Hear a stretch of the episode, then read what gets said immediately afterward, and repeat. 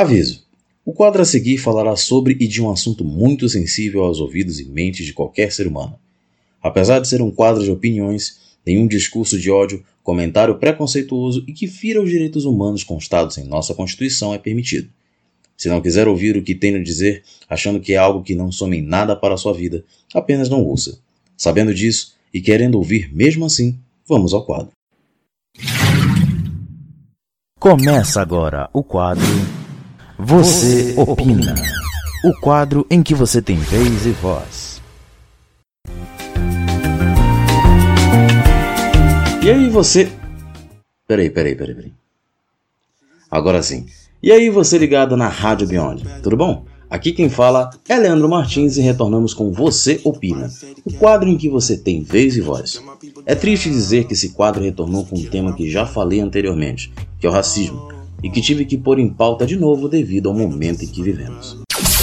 Mas por que reviver esse assunto? Então, estamos em 2020, pandemia de Covid-19 e uma notícia chocou o um mundo inteiro. George Floyd um homem afro-americano de 46 anos assassinado por um policial branco chamado Derek Chauvin. A fatalidade ocorreu no dia 25 de maio desse ano, nos Estados Unidos. Floyd foi detido por ter comprado cigarros numa lanchonete utilizando uma nota falsa de 20 dólares, segundo o atendente chamou a polícia. A forma que Floyd é morto é no mínimo traumatizante e repugnante. E dois dias após o assassinato de George, as imagens foram divulgadas na internet. Elas mostram George reclamando e repetidas vezes dizendo que não consegue respirar, enquanto o jovem está ajoelhado sobre seu pescoço, o asfixiando. Segundo os laudos, George Floyd teve uma parada cardiopulmonar causada pela compressão no pescoço.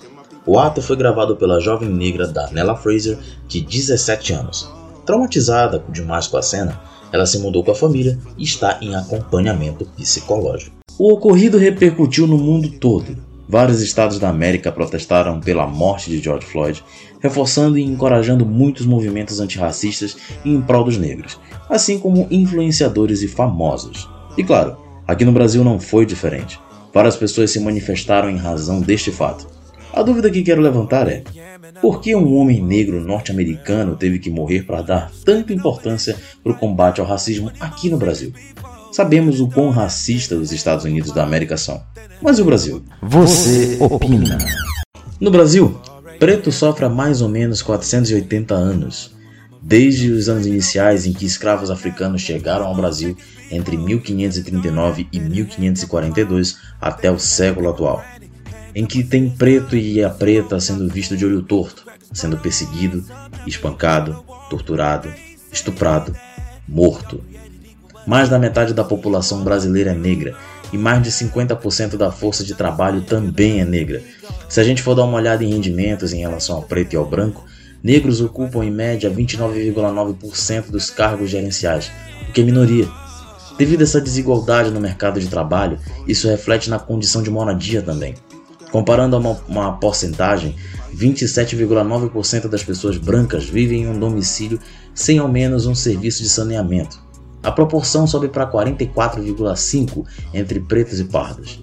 Além do mais, 75,5% das pessoas assassinadas no Brasil são pessoas não brancas. Mais de 60% dos desempregados no Brasil são pessoas não brancas.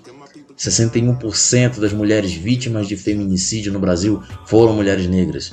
Tem mais, apenas 24,4% dos deputados do Brasil são negros e 64,94% do sistema carcerário brasileiro é composto por pessoas não brancas. Se isso não te convenceu, tem alguns casos dos inúmeros que já ocorreram aqui, começando por Rafael Braga.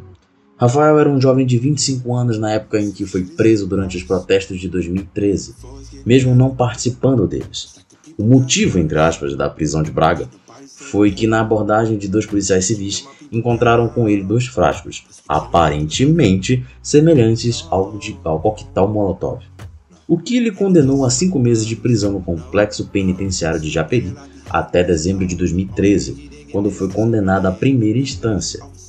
Sua sentença foi de cinco anos em regime fechado por porte de material explosivo.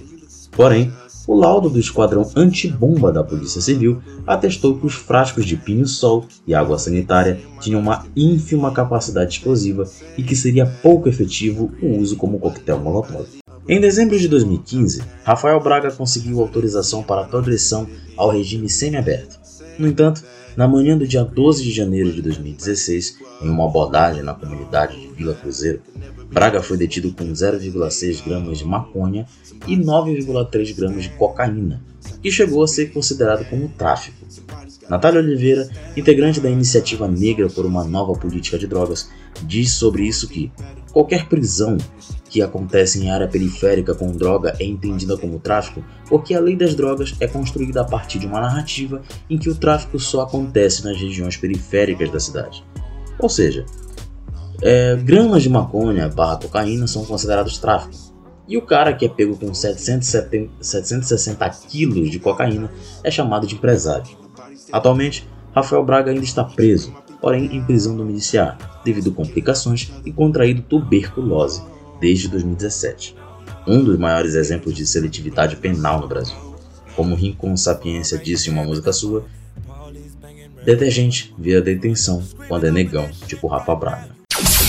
Ainda tenho mais para contar. Agora falo de Evaldo Rosa dos Santos, um músico e segurança negro e que estava de partida a um chá de bebê com sua família e foi morto. Como? Seu carro recebeu 80 tiros disparados por 12 militares. Isso aconteceu em Guadalupe, Rio de Janeiro. Além dele, o catador de materiais recicláveis Luciano Macedo, que tentou ajudar no socorro de Evaldo, também foi morto no infeliz ocorrido. Sérgio Gonçalves de Araújo, sogro de Evaldo, também foi ferido.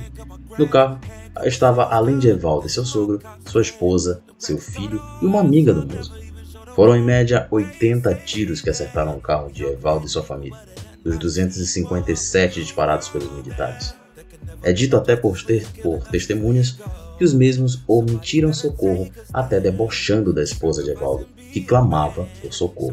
Vindo para um caso mais recente, porém indignante, Miguel Otávio Santana da Silva, 5 anos, negro e filho de empregada doméstica, morreu ao cair do nono andar de um prédio de luxo.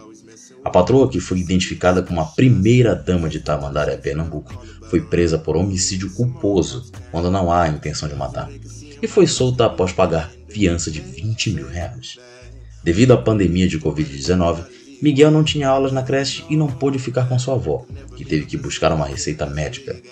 Mirtes, a, a mãe de Miguel, apesar de não fazer parte dos serviços essenciais durante a pandemia, não foi liberada por seus patrões, assim não tendo opção além de levar o seu filho ao trabalho.